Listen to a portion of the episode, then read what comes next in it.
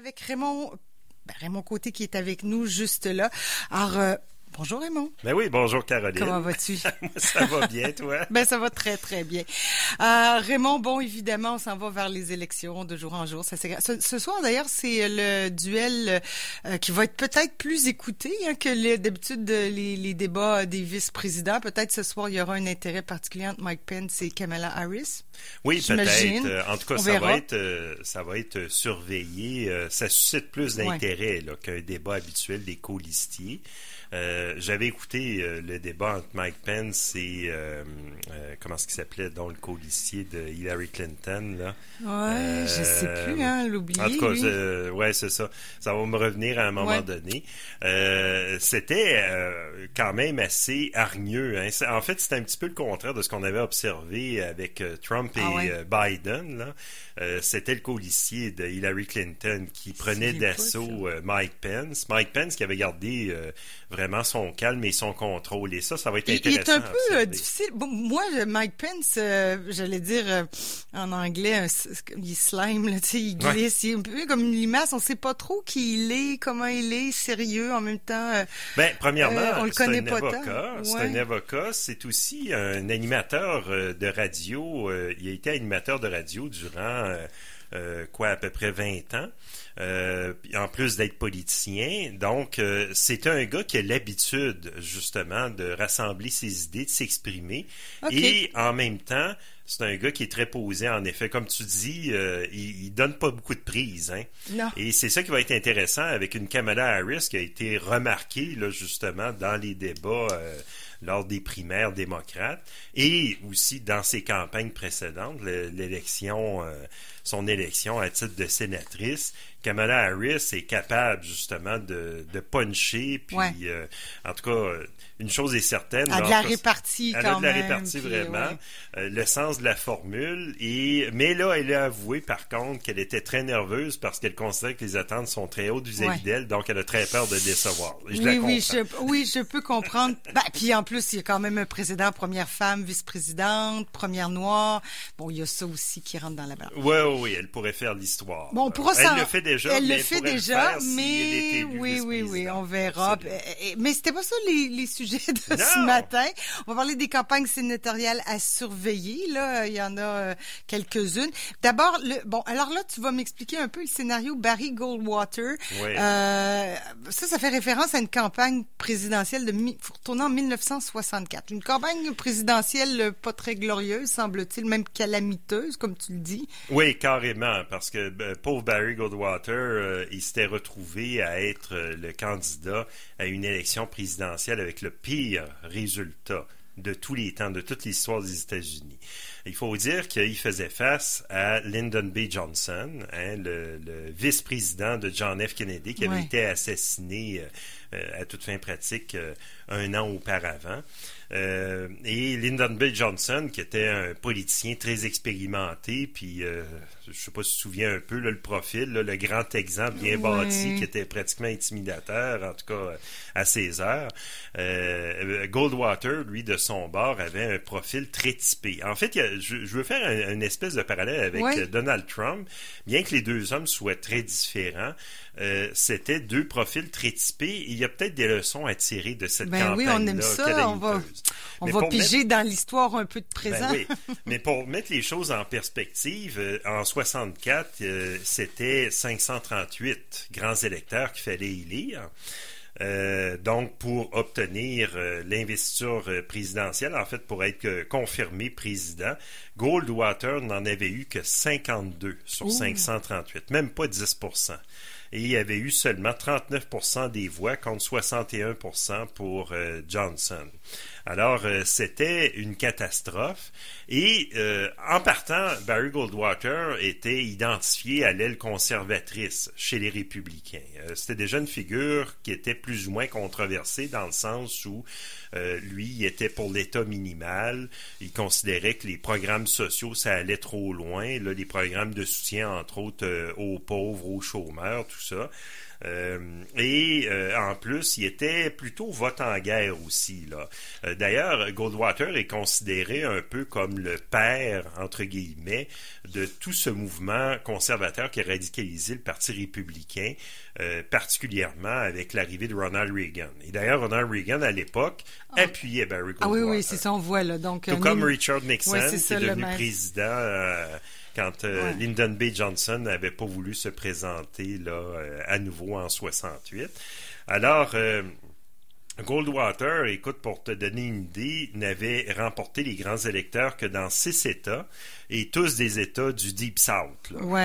donc la Louisiane, l'Alabama, le Mississippi, la Géorgie, la Caroline du Sud, et évidemment son État où il habitait, l'Arizona. Donc, euh, il était vraiment, puis d'ailleurs, c'était un opposant farouche aux mesures euh, sociales, euh, en fait, les mesures pour l'abolition du ségrégationnisme que Lyndon B. Johnson mm. défendait. Et, et ça, d'une certaine manière, Barry Goldwater s'est retrouvé à être complètement à contre-courant d'un mouvement de fond dans la société On est en 64, là. Voilà. La guerre du Vietnam, les mouvements pacifiques, les hippies, les... Bon, absolument, sûr absolument. Que la jeunesse, il y avait un baby boom aussi, j'imagine, là. Il y avait beaucoup d'électeurs, jeunes électeurs qui pouvaient aller voter, là. Comment ben, ça... Il y avait ça, mais il y avait aussi... Euh, c'était une période de prospérité. Il y avait eu le traumatisme de l'assassinat de John Fitzgerald Kennedy. Euh, il y avait justement, tu le signales, la guerre du Vietnam. D'ailleurs, euh, Goldwater s'était illustré en disant qu'on devrait utiliser l'arme nucléaire ah contre le Vietnam du Nord. Euh, puis enfin, ça, ça, avait été assez mal reçu. Et euh, en fin de compte, euh, Goldwater s'est retrouvé, en fait, son parcours calamiteux, son parcours vraiment pénible, a commencé dès les primaires républicaines, alors que des, des grandes figures républicaines s'opposaient à lui, là, les figures plus centristes.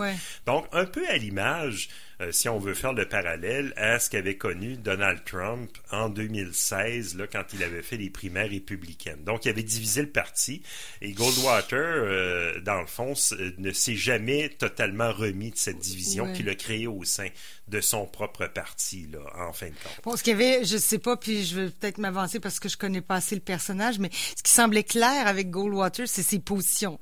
Euh, comparé à Trump, qui va naviguer entre différentes positions, bon, plus à droite quand même, mais sans clairement dire, euh, pour aller chercher, ratisser plus large possible. Alors que Goldwater, il me semble, de ce que j'en comprends, était euh, plus radical, mais clairement radical. Oui, oui, très tranché et heureusement pour lui, il a continué après ça, il s'est fait réélire comme sénateur euh, par après de l'Arizona et il est devenu, il a survécu à cette campagne présidentielle calamiteuse en devenant une des figures très respectées euh, du camp républicain.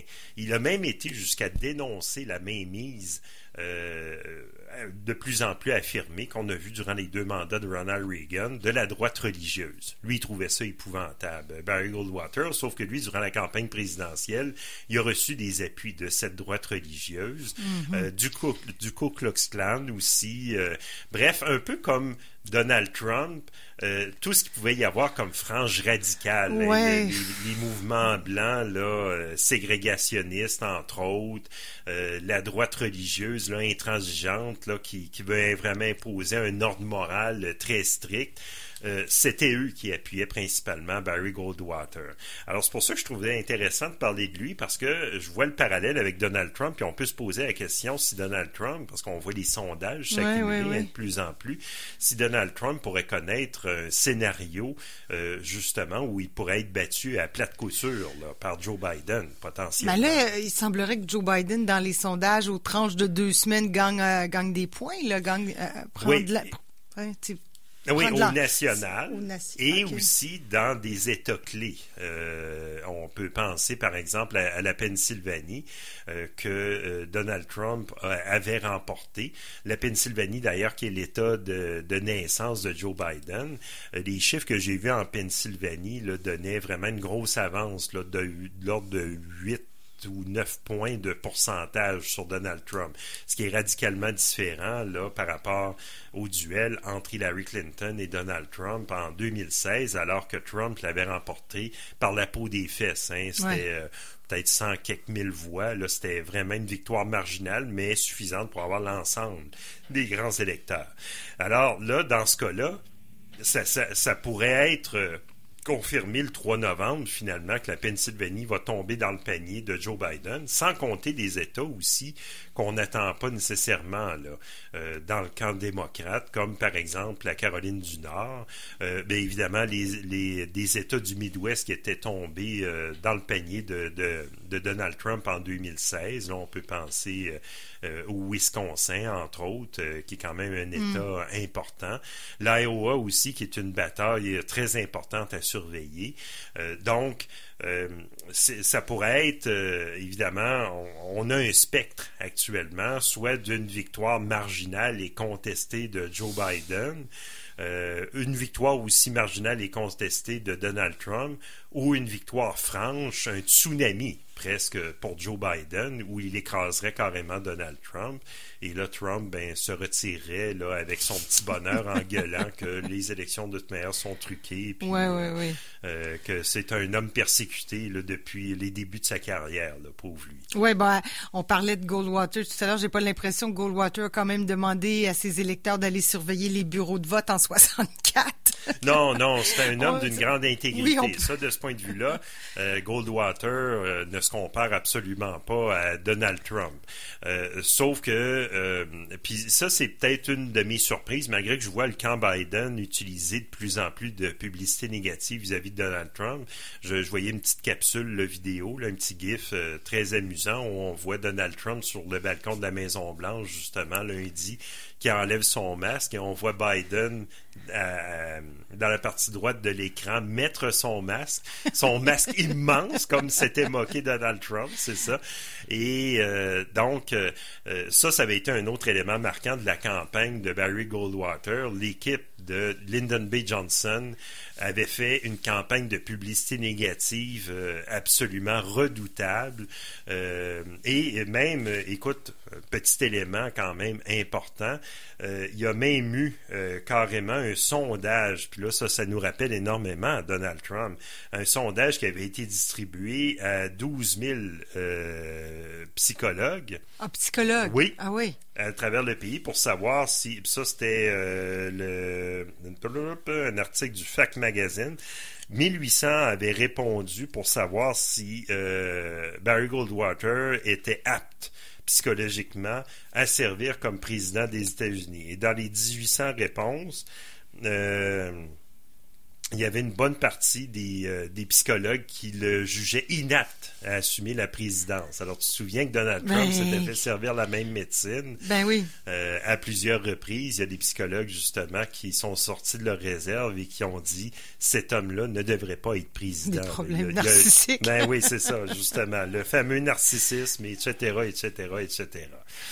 Et euh, il faut dire que Goldwater, même si on, voit un résultat qui a été terrible pour lui, euh, c'était un homme qui avait un soutien important. En fait, il y avait un comité qui avait été créé, euh, d'ailleurs, dans le passé, deux ans avant la présidentielle, pour soutenir sa candidature et la préparer. Donc, c'était euh, là aussi il y a un petit parallèle à faire avec Donald Trump, dont l'équipe euh, était active depuis pratiquement les débuts de sa présidence pour préparer sa réélection. moi, ce que j'en comprends aussi de ce monsieur Goldwater-là, c'est qu'il avait la vocation politique. Alors, il n'a pas été élu à la présidentielle, mais il est resté en politique comme sénateur. Ah oui, absolument. Bon, alors je pense pas, j'ai pas l'impression que Donald Trump a la fibre là. S'il n'est pas élu, euh, là, il va pas rester impliqué ou peut-on le supposer par euh, souci pour ses citoyens Ça serait une vraie surprise. Je serais le premier surpris de le voir continuer à un poste euh, aussi peu prestigieux que d'être un simple sénateur parmi 100. Mais de toute façon, ouais, ça c'est pas. Est-ce que ça s'est déjà vu qu'un ancien président, non, en général, ils doivent se retirer, ils doivent plus être ben, en politique? Euh, dans le passé, il y a eu, euh, puis là, remarque que là, on a plus de deux siècles d'histoire américaine. Je me souviens d'avoir lu qu'il y a un président qui est devenu juge à la Cour suprême des États-Unis. Euh, ah. Sénateur, c'est peut-être le cas. Euh, il faudrait que je fasse les vérifications. il faut dire qu'à une autre époque, évidemment, les structures étaient, disons, moins, euh, on, pourrait dire, moins élaboré que maintenant. Euh, les cloisons étaient peut-être moins étanches. Je te dirais que maintenant, vu le prestige et surtout le pouvoir dont détient le président des États-Unis par rapport à il y a deux siècles, ben là, évidemment, c'est quelque chose qu'on ne peut pas vraiment envisager. Parce qu'un ancien président, premièrement, c'est dans euh, le, code hein, euh, politique américain, tu restes président jusqu'à la fin de tes jours. tu, te fais toujours appeler Monsieur le Président. Il pourra toujours bien dire ça, Trump, s'il n'est pas réélu. Et voilà, ça c'est réglé, ça sera toujours ah, Monsieur le Président. Euh, mais... Non, j'imagine absolument pas un Donald Trump se donner une, nouvelle, une autre carrière politique. Mais s'investir pour la population. Par contre, une carrière dans les médias, peut-être, ça, je me ah! pose la question. Dans des médias ah, ben, euh, écoute, il y a extrémistes. Oui, oui, puis les codes d'écoute pourraient être bonnes. Ah, je sais pas. En tout cas, pour une certaine clientèle, sans doute. Mais en tout cas, entre la, semaine dernière et cette semaine, euh, il y a quand même eu la COVID entre les deux. Là, Monsieur Trump qui a attrapé la COVID.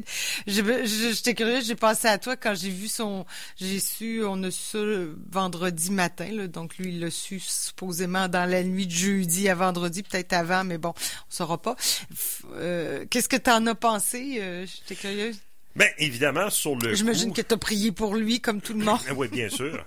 Euh, c'est évident. D'autant plus que c'est un élément euh, fortement perturbateur. Et moi, la première réflexion que j'ai eue, c'est Oh, supposons que le pire arrive. Soit son décès, ou soit qu'il il devient gravement malade, tombe dans le coma, mais continue à vivre là, sous intubation euh, durant le reste de la campagne. Qu'est-ce qui va arriver? ça, ça lançait en quelque sorte les scénarios là, assez peu prévus, assez peu définis d'ailleurs par la Constitution, des alternatives par rapport à lui comme euh, candidat présidentiel. Son inaptitude ferait que euh, les républicains devraient présenter quelqu'un d'autre, mais là on est à seulement quelques Pence semaines qui est là, là, ça aurait été Mike Pence? Ben pas nécessairement, ah, pas automatiquement, euh, parce que Pence a été investi comme co-listier, candidat à la vice-présidence. Ah, Alors oui, c'est ça. Oui, on est, oui, on n'est pas, il est pas, tu sais, c'est pas comme si Donald Trump avait été élu, il décède. Là, c'est Mike Pence. Là, comme on est en campagne. Absolument. La donne n'est pas pareille. Et, là, ah, l'autre problème, c'est que les bulletins de vote sont imprimés largement. Donc, euh, c'est euh, Trump contre euh, Joe Biden. Donc, c'est à peu près c'est à peu près impossible à remplacer. Et là, les grands électeurs, eux, qui se retrouvent à être élus dans certains États et obligés de voter pour Donald Trump, même s'il est décédé, ben là, c'est ça, il y a un problème d'ordre légal ou enfin. ben non, on souhaitait pas sa mort de toute façon. Non, du tout. Mais... mais... mais, mais bon, en tout cas, tant mieux, il va bien. Il y a eu quand même beaucoup de monde autour de lui. C'est ce qu'on prétend. Bien entouré.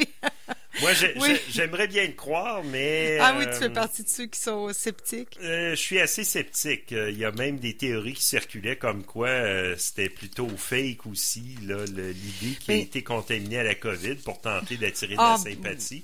Ouais. Ça, j'adhère pas vraiment à cette théorie-là, mais il y a quelque chose qui nous amène à nous gratter la tête, à nous poser la question, qu'est-ce qui va se passer? Parce que c'est tout récent. Puis c'est un homme quand même de plus de 70 ans. puis un homme que je ne crois pas être en si grande forme. Je ne croirais pas non plus. Euh, je sais plus, je pense que c'est dans le journal de Québec ou Montréal ce matin, en tout cas une agence de France Presse, qui parle de la santé des présidents. On n'est pas tenu, semble-t-il, ils sont pas tenus de divulguer euh, la santé ou l'état de santé. Euh, euh, des présidents. Là. Absolument. Il y, a, des lois, c'est prévu là, par certaines lois. Là, donc, oui. le, le, deuxième mandat, d'ailleurs, de Ronald Reagan avait été très marquant de ce point de vue-là, hein, alors qu'il y avait euh, carrément des questions à savoir si la sénilité ne le frappait pas, puis que finalement, s'il était encore apte à exercer ben sa présidence.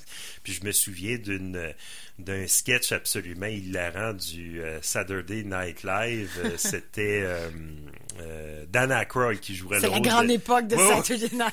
C'était Dan Aykroyd qui jouait le rôle de Ronald Reagan. Là, l'équipe, l'équipe de la Maison Blanche disait, oui, oui, le président Reagan est vraiment en forme tout ça. Fait qu'on avait un, Reagan euh, sur deux, euh, deux tons là, où quand il y avait du public, là, il était vraiment dynamique puis il était là. Euh, non, non, euh, c'est pas ça. Quand, quand les caméras étaient absentes, il était vraiment dynamique puis il était là. Euh, mais quand les caméras arrivaient, là, on le voyait là, qu'il était hésitant puis plutôt euh, ralenti là, par son état de santé. Là. En tout cas, c'était c'était tordant. Là. C'est un, de mes bons souvenirs de Saturday Night Live. Bon, en tout cas, c'est peut-être un peu la réalité qui se passe présentement avec M. Trump. Il y a quelque chose, même, oui, visiblement. bon, écoute, on va faire une petite pause publicitaire puis on va parler euh, des campagnes sénatoriales parce que ça bouge là aussi.